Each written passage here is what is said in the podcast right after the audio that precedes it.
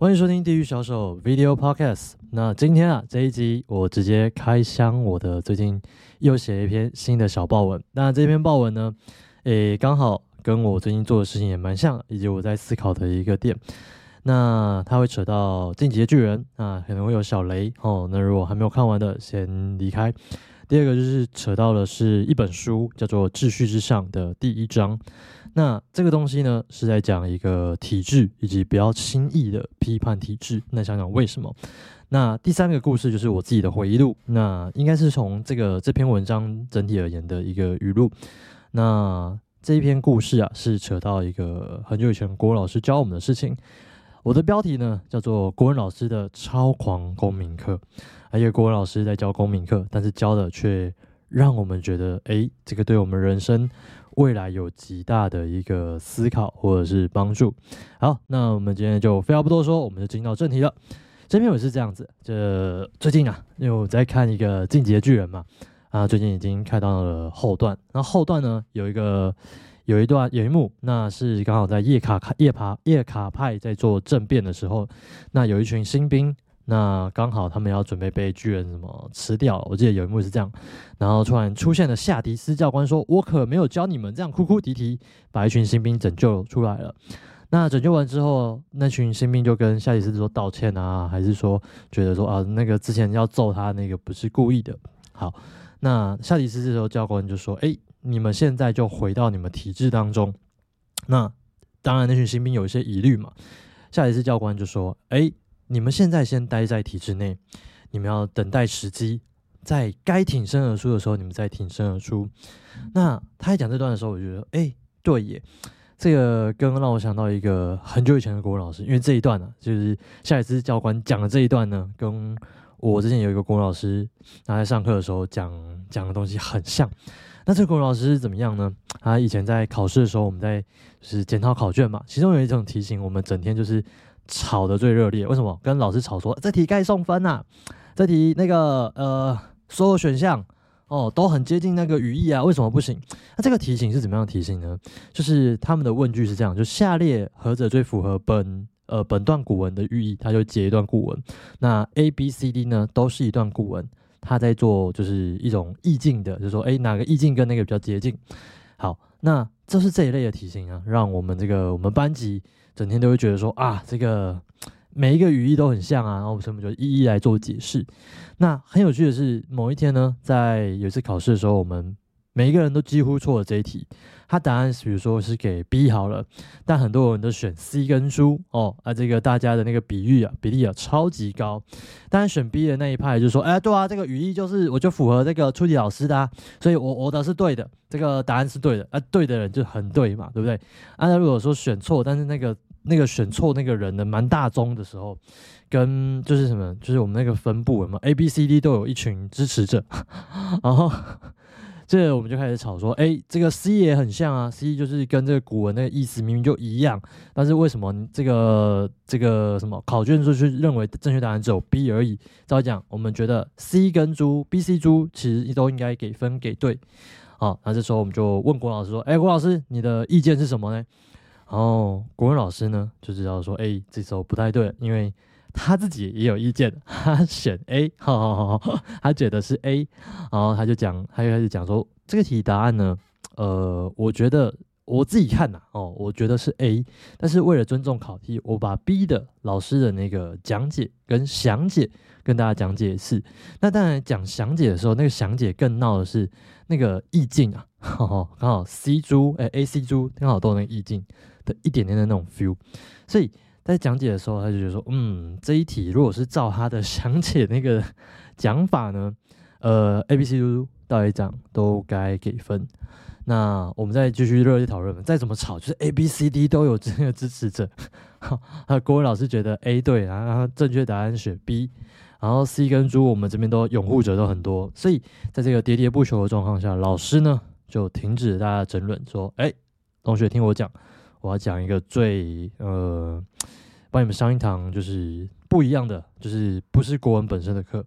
啊。国文老师就就反问我们一句，他们就说：你们觉得是要你们想要正义呢，还是想要分数？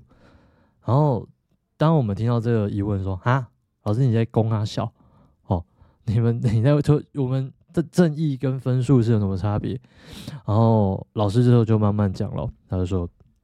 这些考题真正考的不是说你要怎么样去解释，哦，或者怎样解释是最对的，而是说这个考题。照理讲，我们这个所有的选择题或者所有的国文的考题，某种程度是在教你们这一群学生怎么样去揣测上意，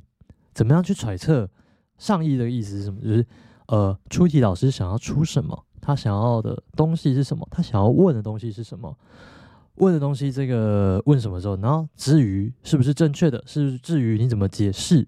这个东西呢？你在考卷上你没有任何的。解释的话语权，因为你只要选不是上意，或者说不是老师想要出的方向的时候，你就会没有分数。所以话说回来，如果你想要的是分数，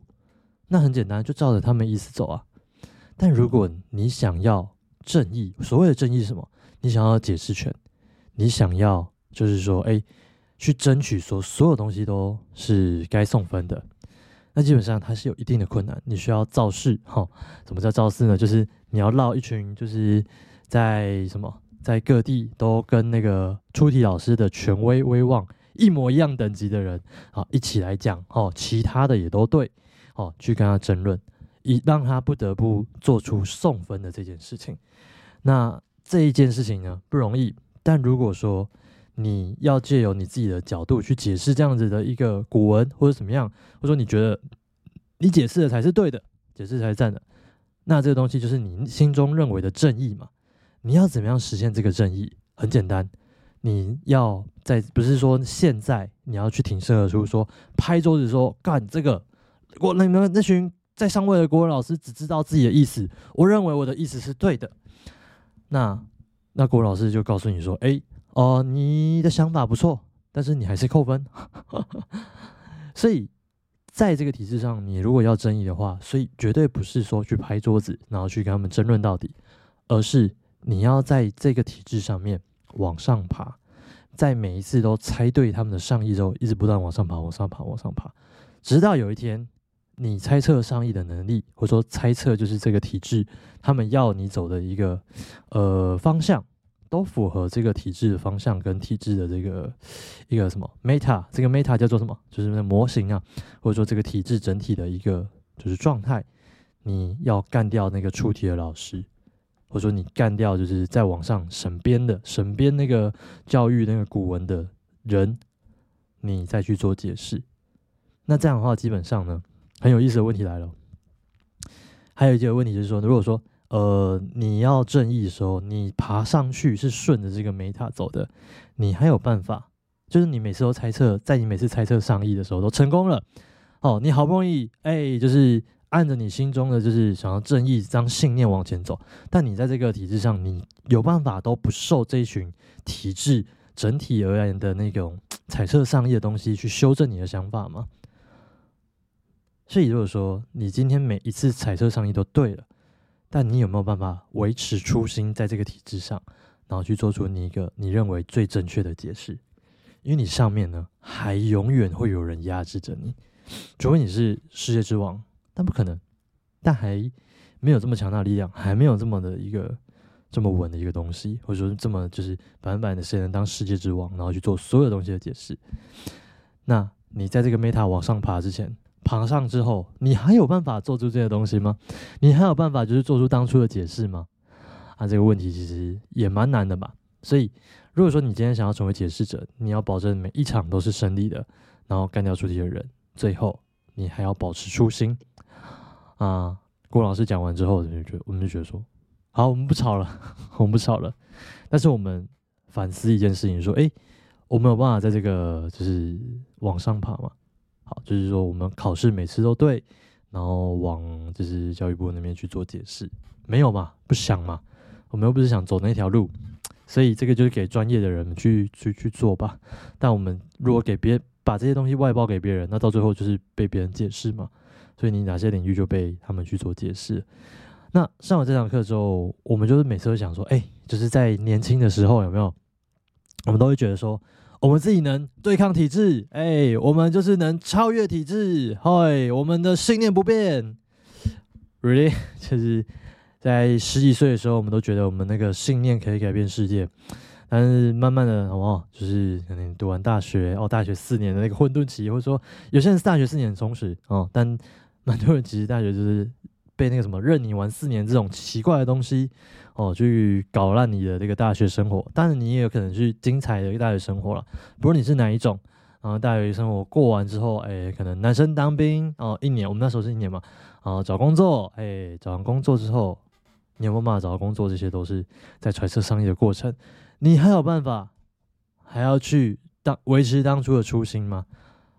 在你十六七岁还没十八岁哦，然后考考大学的那种初心，你没有办法维持。然后你毕业了，到你毕业，或者说甚至你研究所，你继续往前走。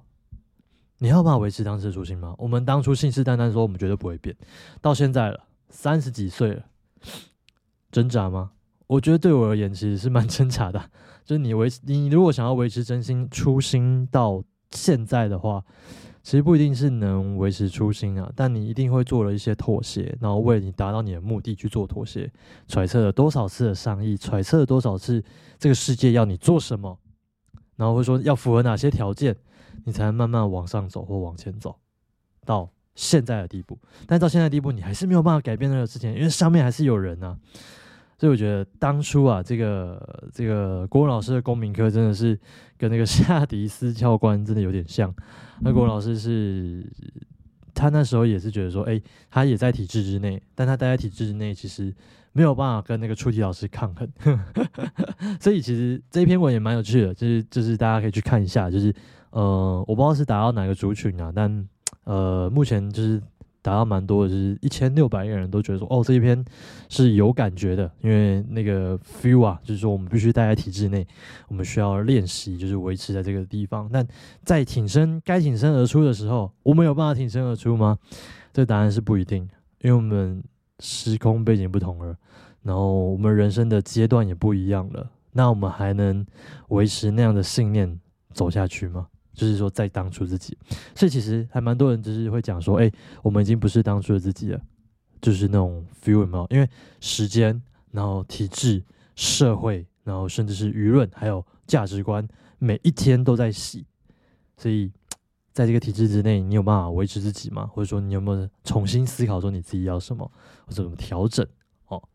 啊这边呢，其实，在下面留言也是蛮酷的，就什么什么老师是愤青啊，啊，有些人还想看题目，那就看起来就是学生嘛，因 为我毕业都十几年了啊。那这篇文其实蛮有趣，大家可以去看。那这个东西会让我想到，就是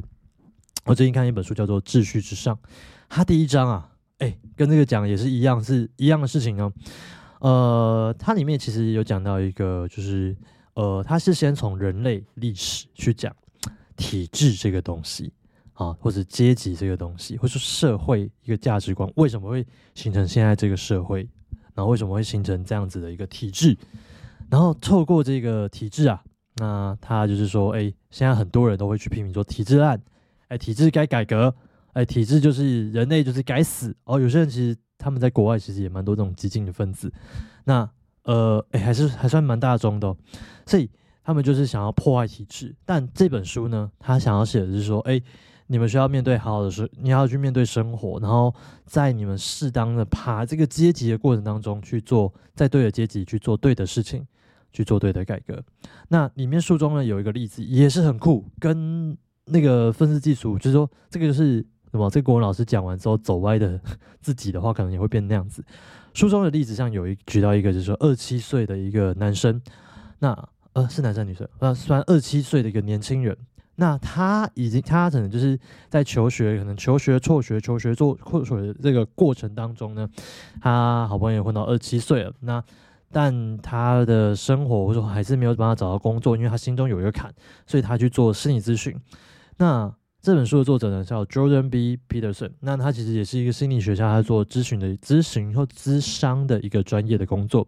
所以在做这个工作的时候，他遇到这个二七岁的年轻人嘛。那年轻人呢，呃，其实。他的想法对这个 Jordan Peterson 来说，就觉得，哎，他是一个有为的青年，然后他有很多的理想跟抱负，他希望能够透过自己就是呃未来的样子，能够改变这个世界。他有满满满满的一个想法，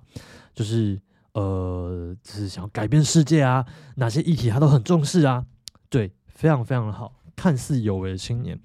但有一天呢，呃，在咨询的最后，那个年轻人开始去讲说：“哎，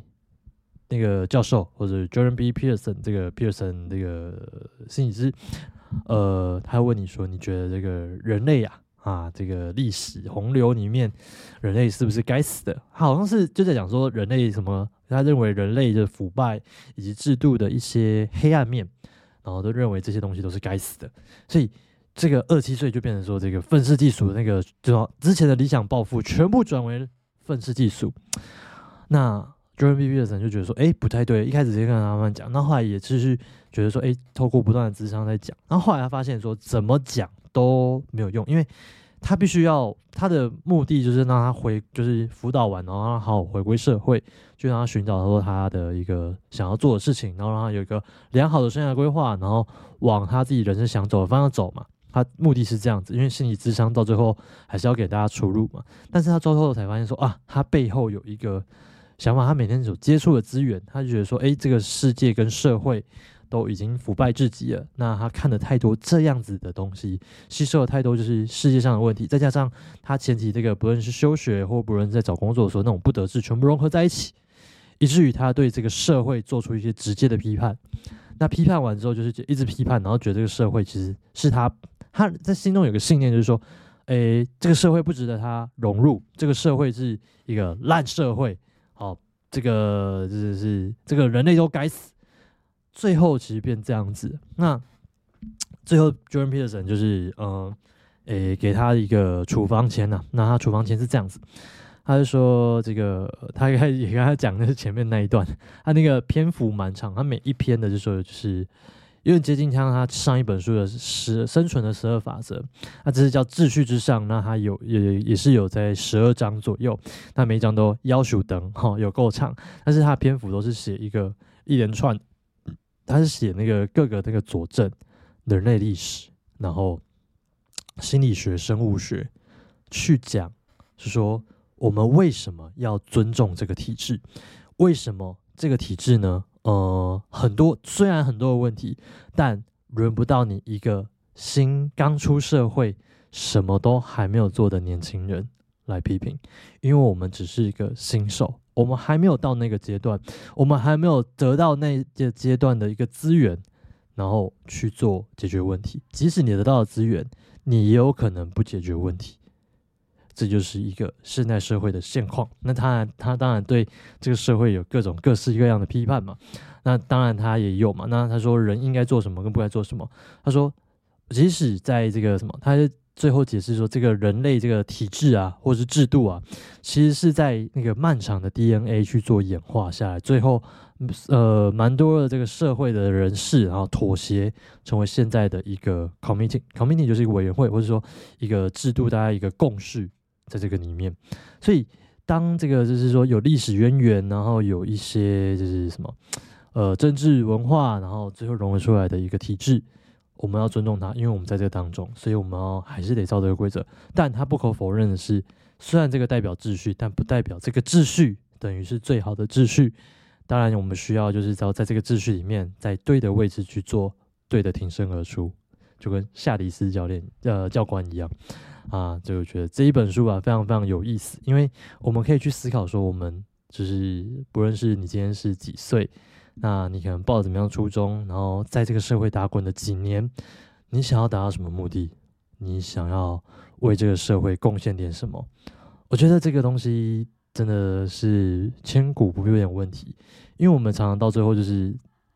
我们虽然知道什么，但在这个世界跟体制，我们没有办法往上走的时候，或者说我们遇到一些困难，最后停滞了、卡住了，那我们也忘记我们自己要什么了。但我们虽然停滞跟卡住了，我们最后也随着这个波动逐流，最后我们忘记自己要做什么了，然后最后我们也忘记自己是谁。所以我们要不断的在这个生活里面，去提醒自己。想要的是什么？想要达到的是什么？因为生活体制虽会引导你往就是你不一定想要去的方向，但你要知道说你往那个方向，你是要做什么？你要达到什么目的？你想要成为什么样的人？你想要改变什么样的事情？那成为在这对社会啊，那你能做改造，或者说你想要革新，或者说你想要维持一个更好的体制，想要改革，虽然很困难，虽然很漫长，但在呃你们在每一代或者说每一个人的这样的努力之下。我觉得这个体制在漫长的演化当中，可能就进步就是快或慢而已，所以永远不要抱就是抱持着批评，然后就这个没救了，而是说我们要成为一个就是在这个里面体制里面成为一个发生者，然后有一天，然后你有那样的能力了，继续去做一个长远的改革。这个对我来说其实也蛮扎心的，因为我自己其实呃。最近整理了一下自己的经历，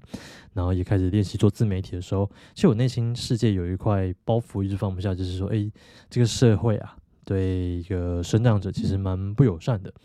那我想要做点什么，但是，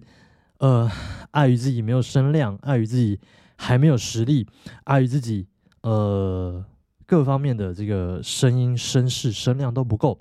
所以你再怎么发声不一定有用，所以你要练习聪明的。在这个自媒体的这个圈子里面，如果你想要在这边发声的话，那你要去寻找 Meta，寻找这个资源。所以我最近在每天练习写文章的时候，开始有一点点小小回馈的时候，我觉得非常的棒。但小小回馈就是说，哎，你可能某方式做对或方式做对了，你吸引到人注意了，而且你要往人把人往哪边带，那就是另有一种思考了。所以你要练习去把自己那个呼召啊，那 Find your voice，也就是专家机密上面讲的。去把它练好，然后之后，呃，不论是就是你要赚钱，或者说你要增加你的身世，你要自给自足，这些事情都要在这个这条路上面走好走稳，然后不要忘记自己当初要什么，你的初衷。所以我觉得拍影片可以帮助自己记录，那也可以帮助自己理清一些思想。我觉得越来越 enjoy 这样的一个氛围。那今天呢，呃，我的分享就到这里了。那我希望大家，要么不论今天是年轻的，或者是你是在成长过程中，或者说你今天三几岁、四几岁，都别忘了，你重新思想一下你自己要什么。哦，人生比如短短几十年，我觉得现在到三几岁，我觉得说，哎，我还有哪些时间？虽然说不知道明天跟死亡哪时候会先到来，但我希望能作为这个世界上做点什么，留什么吧。有哪个人不是这样子？哈。对不对？OK，好，今天这一集呢就到这里，我们下集见啦，拜拜。